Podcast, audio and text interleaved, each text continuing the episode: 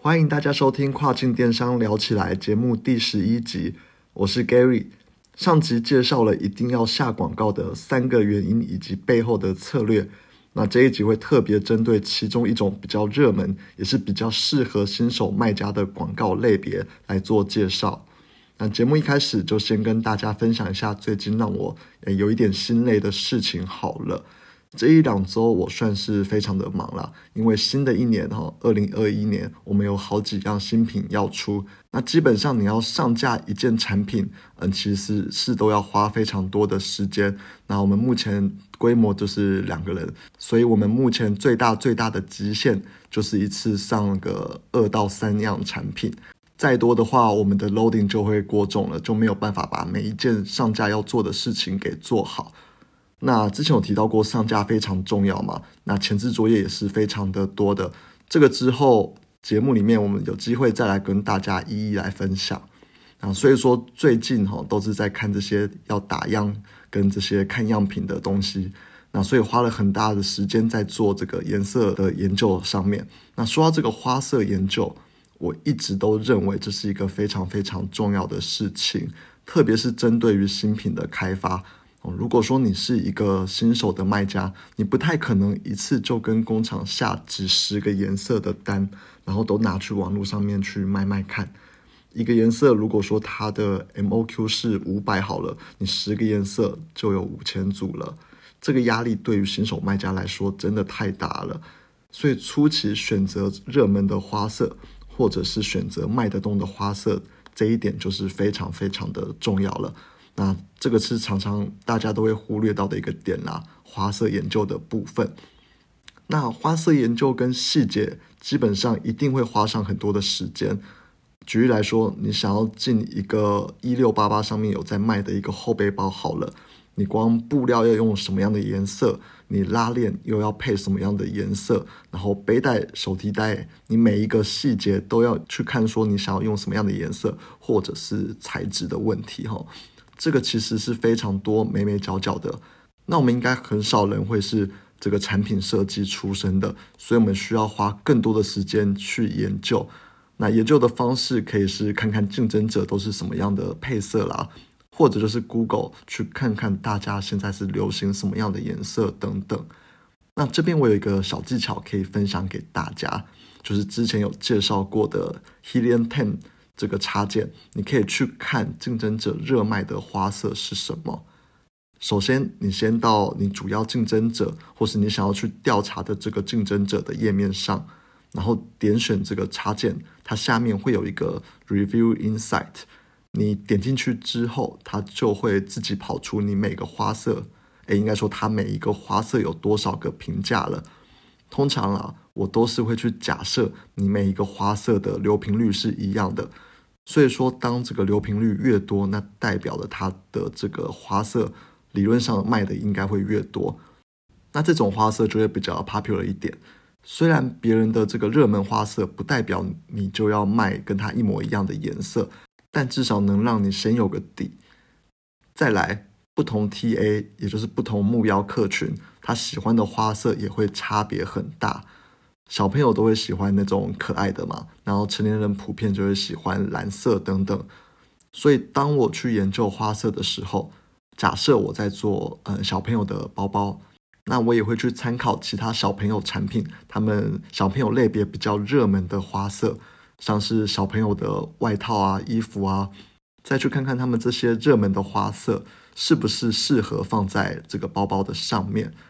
那其实它很多变化。这边其实都需要自己去诶研究，自己去看，还有趋势也是一样，基本上都没有人能够直接给你答案。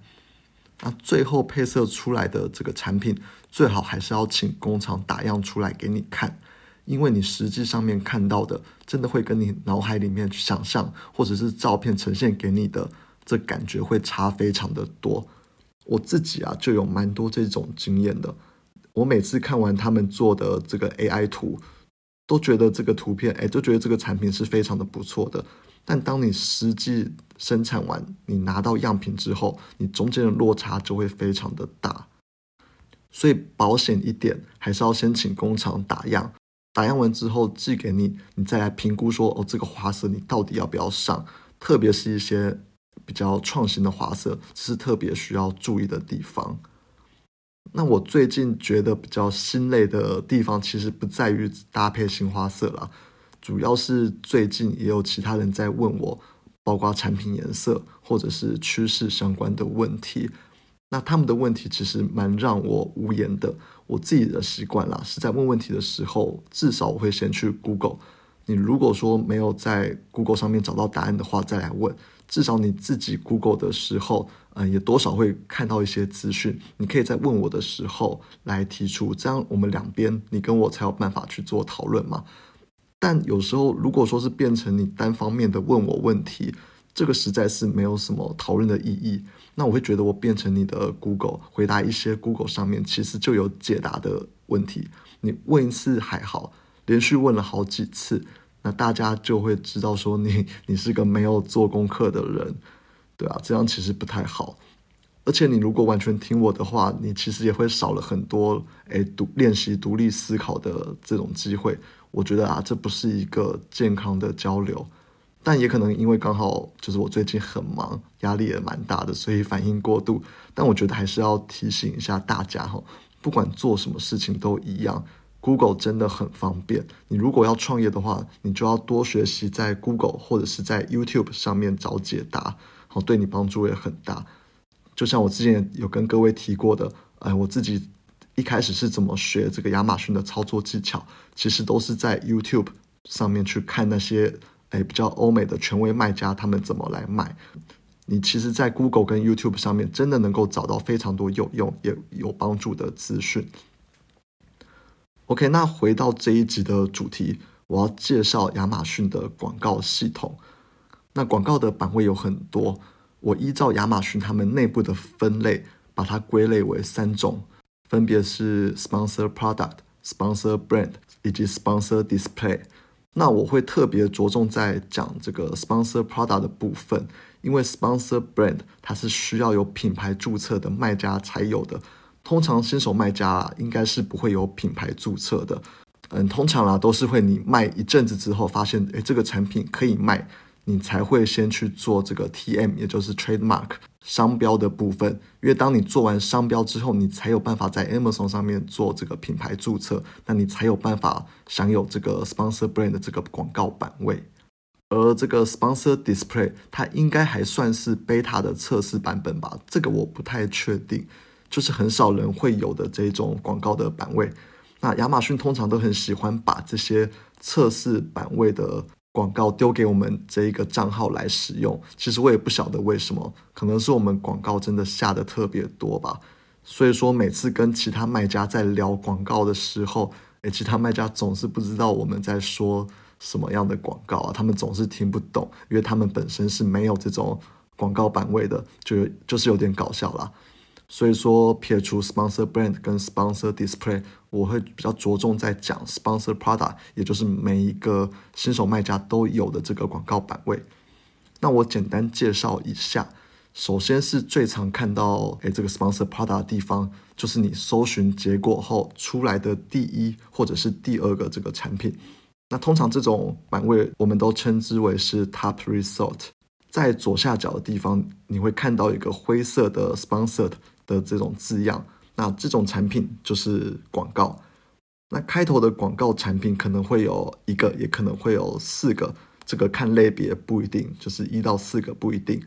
那广告结束之后，往下拉才会看到自然排名的第一名。好，这个要分清楚广告跟自然排名。你分清楚之后，你才能知道你对手的动向。那有时候 sponsor product 也会出现在搜索结果的中间，不一定。那就是你往下拉，可能第十名、第十二名的时候也会出现这个 sponsor product。所以说，你未来要去观察，到底放在上面的版位，或者是放在中间的版位，效果会比较好。那如果上面的版位比较好的话，你其实是可以透过诶后台的设定，去特别增加放在最上面广告的版位的这一个竞价，然后把中间的。版位的竞价给它调低，你这样就可以多增加 top result 这个版位的曝光。那这两个出现在搜索页面的结果的广告原理啊，它都是一样，都是透过关键字去投放。有听过我们上集解说的听众朋友就会有点印象。简单来说，就是你的竞价够高，然后与这一个关键字的相关性也够高，系统就会让你投放到这一个关键字的搜索结果之中。那这种投放在搜索结果页面的广告是最基本的。那我自己的广告有非常多种啦。但很大的部分都还是来自于这一种，好，所以说再次呼吁各位要做好关键字的研究，你要找到你适合的长尾关键字，然后把你的产品大大的打在每一个搜索结果的页面上。另外，sponsor product 也很常会出现在诶一般竞争者或者是你自己产品页面往下拉的地方，也就是在中间的地方，你通常会看到一个像是嗯 product related to this items 之类的栏位。然后后面会有许多相关性的产品，那这也是 sponsor product 的其中一环。那我们称这一种版位是叫做 product targeting，因为它是针对你想要投到的竞争对手的产品页面去做操作的。它不是透过填入关键字的方式，而是透过填入竞争者的 ASIN 去让你的产品能够去打在竞争者的产品页面上。简单来说啦，这个栏位它最大的目标。就是要抢走你竞争对手的单。你想想看，当消费者正在看着这个对手的页面，他滑到一半的时候，他正犹豫要不要买的时候，突然看到你的产品出现了，那可能是你的主图更好，也可能是你的价格更优惠，那他很容易就会点进来你的页面来看一看。那这个时候，好，当你的九张图做的比较能够打动他的时候，那恭喜你就从你的竞争对手身上抢到一单了。所以再次呼吁，我们前几集有提到的主图是非常非常重要的，因为只有当你的主图够抢眼的时候，你才有办法在这一种广告版位上面，让这个消费者的注意力都集中到你的身上。那 sponsor product 还有另外一种使用方式，就是让亚马逊它自己去帮你做投放，那我把它叫做 auto 广告，也就是自动化的广告。这一栏中你不需要填入关键字，或者是竞争对手的 ASIN，什么都不需要，亚马逊就会自动帮你把，哎，你的产品去投放到系统觉得适合的地方，所以它可能出现在搜索结果的页面，也可能出现在竞争对手的产品页面，好，这都不一定，它会自己去做调整。那还记得我们上集有说到，利用这个广告去找长尾关键字吗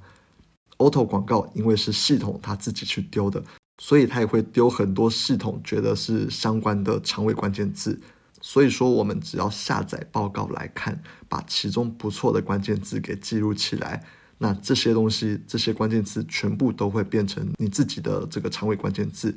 这个方法是非常非常基本的，却也是非常好用的，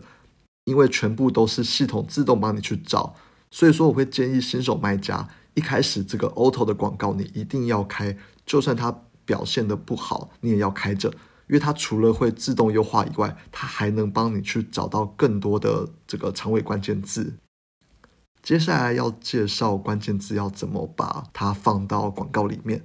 那首先就要先了解所谓的 keyword，也就是关键字跟 search term 搜索词这两个的差异。我直接举例来讲好了。我的关键字放了 gloves，就是手套。那 gloves 它是个关键字。如果消费者搜寻 kids winter gloves，因为它包含了我的关键字 gloves，所以说搜索页面就有可能会跳出我的产品。那 kid winter gloves 就会是我所看到的消费者的这个搜索词了。那为什么这个很重要？因为它会影响到你接下来的操作。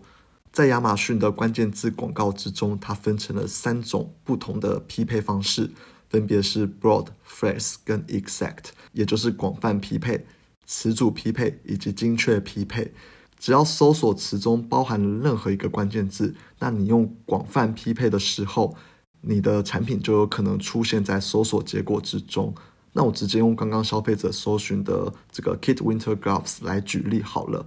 如果你的关键字只摆了 gloves，你选择广泛匹配，那搜索结果就会出现你的产品，因为 Kit Winter Gloves 它包含了 gloves。但如果你使用这个精确匹配，你的关键字一定要是 Kit Winter Gloves，这三个字一定要一模一样，那搜索结果才有可能会去搜寻到你的产品。而词组匹配介于两者之间，好，关键字选择 Kid Winter 或者是 Winter Gloves，都有机会会出现在 Kid Winter Gloves 的这种搜索结果之中。那重点来了，通常三种匹配方式我都会去使用，因为三个广告各有他们的优缺点，在精确匹配之中。因为消费者他要找的这个搜索词，完全就是你打广告的关键字，这两个完全相同，所以说它的相关性是最高的，转换率也会是最高的。而在广泛匹配及词组匹配之中，虽然消费者搜寻的这个可能与你的产品是无关的，转换率可能会偏低，但仍然有可能会去转换，等于说你吸收到的是不一样的客群。哦，而且最重要的是，你可以去看你每个关键字背后的这些搜索词到底是什么。好，利用这个数据统计，把这些好的搜索词给记录下来，那这些搜索词就能够变成你的长尾关键字。哦，你们有听懂吗？所以说，关键字跟搜索词的差异性，好，在这边你们可能就要先去了解一下，才有办法去做这一种操作。那我这边直接举例来说好了。我卖的是 Kid Winter Gloves，那我的关键字是放 Gloves，并选择广泛匹配。然后我发现这个 girl meeting gloves 这一个搜索词，它的转换率表现特别好哦，因为我的关键字放 Gloves 嘛，所以说它在 girl meeting gloves 的这个搜索词中，虽然我卖的是 Kid Winter Gloves，但它一样会显示出来。假设我在 girl meeting gloves 的这个搜索词中转换率表现的很好的话，那这一个搜索词，我就可以把它加入到我的诶关键字之中。所以说，我会再用一个精确匹配去打这个 girl mitten gloves，因为刚刚我们有提到嘛，精确匹配的转换率会比较高。所以说，通常啊，我会在 broad 或是 phrase 里面找到不错的长尾关键字，再把它放到精确匹配之中。所以说，你一定要去厘清关键字跟搜索词的差异，哈，这样你才有办法去透过这个广泛匹配或者是词组匹配，去找到不错的搜索词，把它放成是长尾关键字。OK，那这一集分享的广告内容其实算是非常的硬了。如果还听不懂的朋友，可以再去 Google 一下，那网络上都有很多不错的文章，应该就很容易会帮助你去理解了。下一集我应该还是会持续介绍广告相关的东西。虽然内容真的是很生硬，但做电商广告真的太重要了。实际操作上也是有非常非常多的细节啦，而且这些细节都有可能会影响到你的广告效率。但是哦，因为细节真的太繁琐了，我很难一次整理好。在我有想到的时候，我就会尽量分享啦。那希望能够帮到大家。OK，那这一集节目就到这边，拜拜。